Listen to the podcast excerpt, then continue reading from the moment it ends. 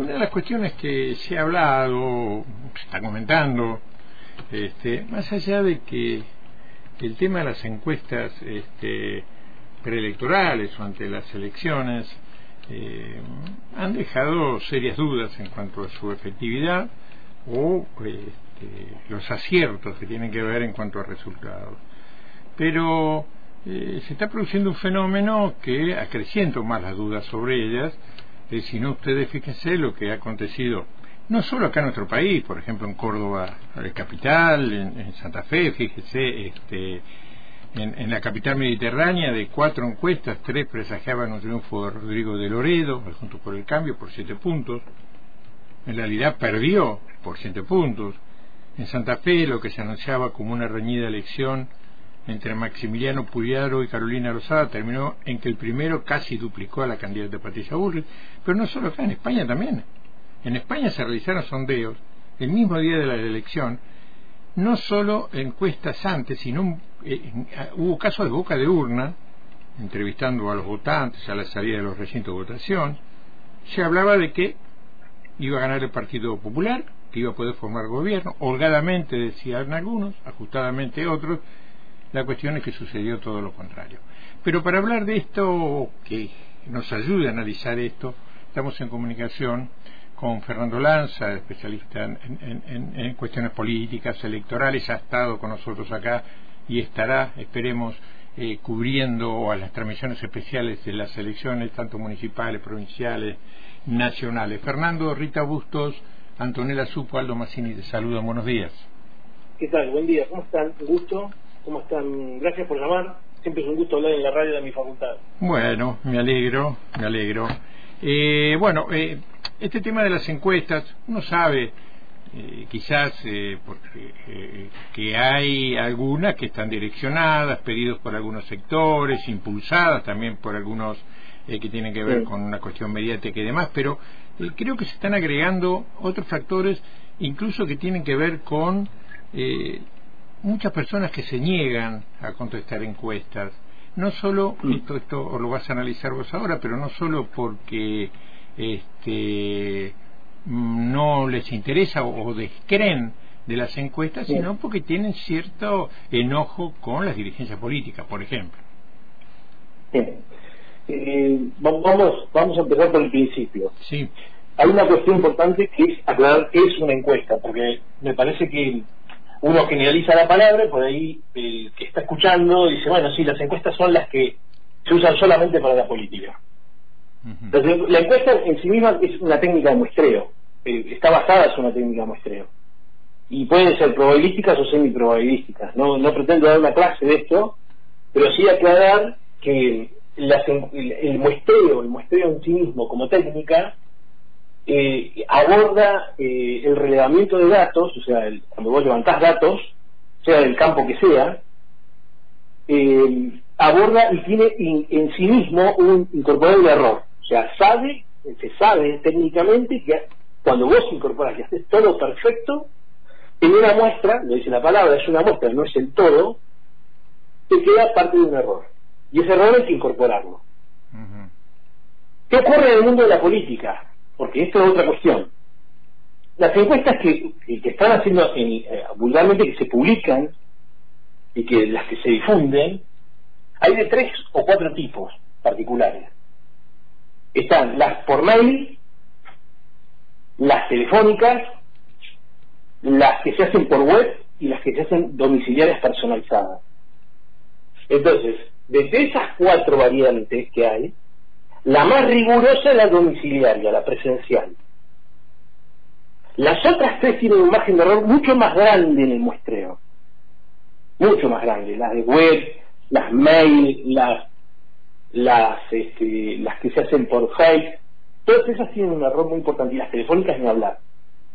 ¿Por qué? Porque recortan el universo, o sea, no responden todos lo que tendrían que responder por el método aleatorio con el que se construye una muestra. En cambio, en una muestra domiciliaria presencial, el método de muestreo se puede controlar aún más y entonces sí se puede construir mejor la muestra. Entonces, si vos tenés un muy buen equipo de encuestadores, que trabajan bien en la calle y respetan las rutas aleatorias, o sea, el azar puro, y van determinando una vivienda para encuestar y si la encuesta le rechaza, la vivienda le rechaza la encuesta, saltea tres y va a la cuarta casa, su está regulado el muestreo y entonces y vuelven a, a, rechazar la encuesta y saltea cinco casas, bueno, esto es una, como una ruta aleatoria para construir la muestra. Entonces, es, la, es el mejor método para construir una encuesta, la muestra presencial. Sí, evidentemente. Eh, evidentemente dicho porque... todo esto, sí. sí, sí, te escuchamos, sí. No, no, dicho todo esto, dejar en claro que lo que se está errando es en el tipo de, de muestreos que se hace. O sea, durante 20 años batallé a nivel profesional aclarándole a todo el mundo que las encuestas telefónicas tenían un error enorme. Que, si acertaban era de casualidad. ¿Por qué? Porque las, los muestreos telefónicos de 20 años atrás se hacían con líneas fijas. Después fueron perfeccionándolos, fueron empezaron a incorporar las, vías de, de, celulares. Y a pesar de todo seguían dando error. Y hoy se profundizó el error en las muestras telefónicas, porque ya hoy nadie responde encuestas por teléfono celular. Y además las líneas fijas se abandonaron en los hogares. Entonces, el recorte es gigante, ¿no? Es enorme. Y, y las respuestas te quedan totalmente cejadas. ¿Qué quiere decir cejadas? Que tienen un margen de error mucho más grande de lo que se estima. Entonces, la única forma de construir una buena muestra es presencial domiciliaria. Y hay pocos metodólogos que las construyen. Ojos, porque además de que hay que saber construir una buena muestra y tener un muy buen equipo de encuestadores entrenados, es un poco más costosa. Claro, Entonces todo esto lleva a que, por la rapidez, la poca paciencia que tienen los clientes y los encuestadores que han perdido la pasión por el trabajo, en vez de dedicarse 15 días a armar un buen trabajo cuantitativo, lo hacen en 24 48 horas con la compu, en la casa. Claro, con respecto a esto, Fernando, eh, de acuerdo a lo que han contado algunos encuestadores, eh, en algunos informes que se han hecho públicos, y en este sistema que vos que vos no estás de acuerdo, que consideras que no es el, el, mejor, llamadas por el método automático, grabaciones, respuesta exacto, por teclado, exacto. está contestando apenas un 2%. Claro, claro, exacto. O sea que indudablemente no pueden representar eh, la totalidad nada. del 98% restante. No, nada, no representa nada y el error es tremendo. Mira, yo casualmente hace una semana me hicieron conocer un trabajo de una ciudad petrolera que eligió el domingo pasado intendente. Sí. Y, y, el trabajo decía, cabeza a cabeza fulano y mengano, ¿no? Pongámosle. Uh -huh. Y una encuesta hecha por eh, web, con mensajes de, de, de, texto y con, con telefonía, era mixto, o sea, mitad web y mitad por mensaje de texto o por teléfono. Y, claro, termina dando mal, dio muy mal, porque el que terminó ganando ganó por 25 puntos por arriba, nada que ver con la realidad, pero termina dando muy mal porque los que responden esas encuestas son los interesados en, en contestar. Y dejan afuera a la absolutamente totalidad de los que no quieren contestar encuestas ni quieren participar de la política. Y ahí entramos en el segundo capítulo de esta charla. ¿Qué es lo que está ocurriendo? Lo que está ocurriendo es que hay mucha bronca. Hay bronca. La gente está mal porque no alcanza, no llega a fin de mes trabajando, la verdad es esa. Los sueldos, eh, acá se discute si se le quita retenciones al agro, si se le paga el Fondo Monetario Internacional, pero acá todo, todos los candidatos presidenciales se han olvidado de decir cómo se va a recuperar la capacidad de compra de los sueldos y los salarios. Entonces el mundo del trabajo ha quedado fuera de la campaña. Entonces cuando vos salís a una encuesta presencial, domiciliaria o telefónica o por mail o por lo que sea, el que está por responder está lleno de bronca. Está lleno de bronca porque ha perdido su capacidad de compras, está enojado con la política porque no se siente representado. Y, bueno, por supuesto, hay, primero, el método de sí mismo tiene un error. Si usas un método sobre otro o contra otro, algunos métodos tienen más error que otros. Pero a eso agregarle que hay mucha gente que no quiere contestar porque está enojada, porque la está pasando mal. Entonces los errores son gigantes. Bien, uno puede llegar Pero a conclusiones. en pocas palabras como para que... No, no, está bien, eh, se entiende. Sí. Este, para agregar a todo esto, sí. eh, está otra cuestión. Hay un sí. hay elecciones con un 40% de ausentismo. No claro. solo en Santa Fe, en Córdoba, en España se ha registrado exactamente claro. lo mismo. O sea, no se sabe bien el sesgo electoral de esos que no van a votar, pero quizás estén dentro de la franja de lo que vos decís, de la gente que está harta de, no, de, no, de que no se solucionen sus problemas básicos, como el comer, el poder ir a la escuela, el tener buena salud pública. Sí, lamentablemente, lamentablemente eh, la tercera oleada democratizadora eh, viene combinada con políticas económicas neoliberales. Entonces han transformado la actuación del Estado con restricciones. Y eh, por más que se hayan ampliado derechos sociales y colectivos, eh, en, muchos casos, en algunos países, como el nuestro, por ejemplo, se han dejado fuera muchos otros requisitos. Entonces, ha quedado como una democracia delegativa o restrictiva en algunos aspectos. Entonces, eh, no termina de representar, de por sí ya la representación es compleja y aún más si lo mezclas con la democratización. Entonces, es todo un proceso que no todos están acostumbrados a aguantar, porque en realidad es darle el poder durante cuatro años a alguien para que haga durante cuatro años lo que dice que va a hacer. Entonces eso ha ido agotando un poco, porque si vos pensás las desilusiones que se vienen sumando en los últimos ocho años, por ejemplo, no vayamos mucho más atrás, los últimos ocho años se fueron sumando muchas desilusiones en el electorado y eso está repercutiendo ahora. Eh, a ver, y además eh, vos, me hablás comparativamente con España. Quizás en España también haya un tipo de crisis, es distinta a la crisis nuestra, o sea, ¿no? Hay también una crisis social, pero lo nuestro es mucho más profundo, es una crisis económica combinada con crisis social, y además hay una crisis política, porque si bien los partidos políticos están transitando internas pacíficamente, las cosas que se dicen no son benévolas entre ellos, ¿no? Eh, son internas bastante bravas. Ahora, eh, la cuestión, la cuestión Fernando, eh, aparece, me pongo en el lugar de quien va a votar, de que aquel que no tiene una pertenencia política partidaria, ni, ni es un militante político, que son muchos, las alternativas. Por un lado, tienen una propuesta de lo que debería ser, vamos a llamarlo para definirlo más claramente, del campo nacional y popular que no les ha respondido, por lo menos en estos cuatro años de Alberto Fernández. Y, y la otra alternativa, eh, no quiero dejar afuera a la izquierda, pero la izquierda, eh, por sus rollos y su eh, manera de manejarse, no ha tenido un peso, una incidencia determinante, por lo menos hasta el momento. el otro sector, lo que le ofrece, y estoy hablando de las clases este, más vulneradas, más castigadas por todo lo que está sucediendo, no le ofrece nada que haga vilumbrar una mejora, sino todo lo contrario. Entonces, este, eh, quizás el 40% esto de, de, no votar eh, tenga que ver con esta cuestión. Sí, sí, no hay, no hay propuestas, no hay proyectos, no se está representando la, la, voluntad popular, esta es la realidad también. Y, y, volviendo al principio de la charla, eh, yo rescato siempre el método muestreo. ¿eh? El método muestreo tiene más de 70 años de diseños, y de aplicación. Y creo que el método sirve, sirve muchísimo. Sirve para, para diseño de campañas, para prever tendencias. Y, claramente eh, no están hechas las muestras para pegarle en el resultado de una elección. Eso, eso es otra cosa. Eso es otra cosa. Eso, eso, si se da, se da. O sea, metodológicamente no está diseñado para hacer, dar certezas exactas milimétricas de un resultado electoral la, encuesta está hecha para dar una tendencia, mira, eh, y además son secretas. Esto, esto es otra cuestión importante. Las encuestas no son para difundir.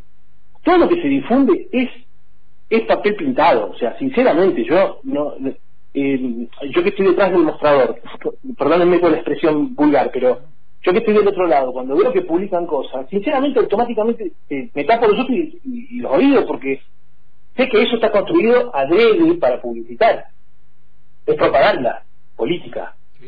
Entonces, lo que la, verdadera estrategia de una encuesta es no, no es justamente la difusión. O sea, la, muestreo, el muestreo con sus resultados son secretos, porque dan una tendencia e informan al electorado e informan a los opositores, a tus adversarios. Entonces, si vos realmente transmitís la información eh, que realmente va a construir opinión y se te puede volver en contra, no la transmitís. Esto es una realidad. Entonces están tendenciosamente publicitadas o, mostradas al público. Entonces, yo, más allá de que yo rescato el método del muestreo, entiendo que la publicitación, la publicación permanente de encuestas lleva a una confusión y a una instalación de espectros ideológicos determinados. Si vos, vos te mirás atentamente, es como que solamente hay cuatro alternativas presidenciales. Y, y vos ponés el televisor a funcionar en tu casa y ves que hay muchos más candidatos a presidente, hay muchísimos candidatos a presidente. Entonces, eh, ¿qué, es lo que, ¿qué lo que se está reforzando con el método de muestreo? Todos los que pueden pagar una encuesta publicitan un posicionamiento. Y entonces hay cuatro alternativas posibles. Y esto es también un recorte de la realidad que lleva a la abstención electoral. Esto de no querer ir a votar o no querer responder o votar en blanco o anular el voto es, es resultado de recortar la representación política de cuatro alternativas. Esto es una realidad también, hay que decirlo. Bien, Rita Bustos te quiere hacer una pregunta, Fernando. Sí, eh, buenos días, Fernando. ¿Cómo andas, Rita? Bien.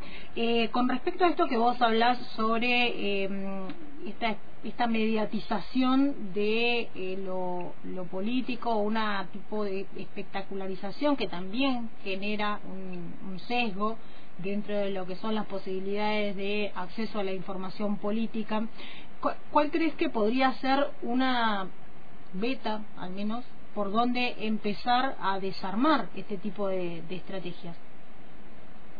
Mira, hay una cuestión, sí, está, buena la pregunta y, no es sencilla de responder, porque ¿cuál es el tema de fondo? El fondo es la capacidad de recursos que tienen los partidos políticos, ¿no? Y los candidatos. Y claramente, mientras vos tenés eh, los cuatro presidenciables más importantes viajando en aviones privados por el país, tenés algunos que ni siquiera pueden recorrer los conurbanos o las ciudades alrededor de donde son candidatos, ¿no? Entonces tenés, primero que nada, la falta de capacidad de recursos. Esta es una cuestión esencial. Y la otra cuestión es que algunos partidos políticos están más eh, instalados en la, opinión electoral que otros. O sea, eh, se han logrado instalar en la identificación, eh, por ejemplo, voy a entrar de lleno a esto. Eh, a ver si me puedo explicarlo rápidamente. Eh, yo soy de derecha y sé que los partidos de derecha son fulano y mengano, sin nombrar nada. Yo soy de izquierda y sé que los partidos de izquierda son fulano y mengano. Entonces, es como que está remarcada, está re, eh, la realidad sobre el espectro ideológico incluso. O sea, es como que falta difusión, habría que, falta militancia, quizás, ¿no? Los partidos deberían tener más músculo, más más calle, eh, hacer más campañas permanentes, o sea, los militantes tienen que ser más apasionados, que es cosa que se ha perdido. Eh, todo esto que no tiene nada que ver con los recursos. Fíjate vos, primero hablo de los recursos económicos, después hablo de la cuestión pasional de la política, eh, creer en el candidato, tener un líder fuerte o un equipo fuerte de representación política dentro del partido, y eso lleva y, tener programas potables, o sea, programas, programa, una programática del partido vendible, o sea, que, tenga consistencia y que sea entendible en el, público electoral. Entonces, es todo un complejo del cual yo creo que se ha perdido todo. ¿no? O sea, no hay militancia en los partidos, no hay programas, no hay planes, eh, no hay eh, no hay, no hay eh, pasión por la política en sí misma. O sea, bueno, pero eh, Fernando, vos hablas de, que se habla de la izquierda o la derecha, pero hay sectores que aparecen ahora con candidatos que eh, definitivamente no tienen ningún tipo de protagonismo, salvo cuando aparece alguna elección, porque algunos ni siquiera lo conocemos ni la mayoría de la gente ni sabe que existen. Claro, claro. Ese, ese es un tema de militancia, o sea, es salir por los barrios a repartir a presentarse, tocar el timbre, presentar el volante, mira, yo soy candidato a algo, quiero ser, yo represento el espectro ideológico este, no, yo no coincido, bueno, perfecto, me voy al vecino enfrente. O sea, jugar políticamente en la calle, eso se ha perdido. Y, creo que los políticos se han mediatizado mucho, se han cosmetizado mucho, se han mucha cosmética, y eso eh, ha hecho un retraigo de la política eh, práctica, o sea, de la cotidianidad, que se ha, que se ha perdido, que se ha perdido, o sea, la política es otra cosa. Y pero quizás tenga que ver con esta cuestión de, digamos, de lo que vos hablabas al principio, de que las personas que no tienen resueltas sus necesidades básicas difícilmente van a ponerse una camiseta para militar para cualquiera, a menos que sea por eh, dos pesos, digamos. Sí, que aparte hay un descreimiento, hay un descreimiento eh, sobre las promesas electorales, porque generalmente no son compromisos a cumplir, son promesas electorales y muchas de esas ni siquiera son fundamentadas ni se dicen cómo se van a llevar a cabo. Bueno, exacto. Hay, hay, hay, en este momento, eh, yo escuchaba hace 24 horas de infracción eh, promesas de que vamos a hacer, eh, vamos a traer miles de millones de dólares, pero no se puede decir de dónde. Lo he escuchado hace poco, hace 24 horas. Sí, sí, lo y estamos todos esperando los dólares. Parece el chiste de Capuzoto, ¿eh? Sinceramente. ¿No fue, hace 8 años, ¿no fue hace ocho años con lo de la lluvia de inversiones? Me suena claro, una cosa... Eh, exacto, van, como, se van sumando desilusiones. Se van, se van sumando desilusiones. Y el esperado de esto queda como... todo golpeado como está la luna con los... Con, ¿no? Todo lleno de positos queda. Y yo creo que, que esto es una realidad. No, no lo podés evitar. No lo podés evitar porque eh, es una acumulación de, de, fracasos, de, frustraciones. Bueno, y es complicado. A nivel político es muy complicado. Vamos, vamos a seguir charlando, Fernando, de esto. Yo sé que vos estás ocupado. Este, bueno, eh, hay mucho para hablar de esta cuestión. Eh, recuerdo lo de hace unas horas, ¿sí? cuando se le preguntó, no vamos a decir a quién, este, iba a traer 40 millones de dólares para, para revertir la situación. Le preguntaron de dónde, dice que todavía no lo podía decir.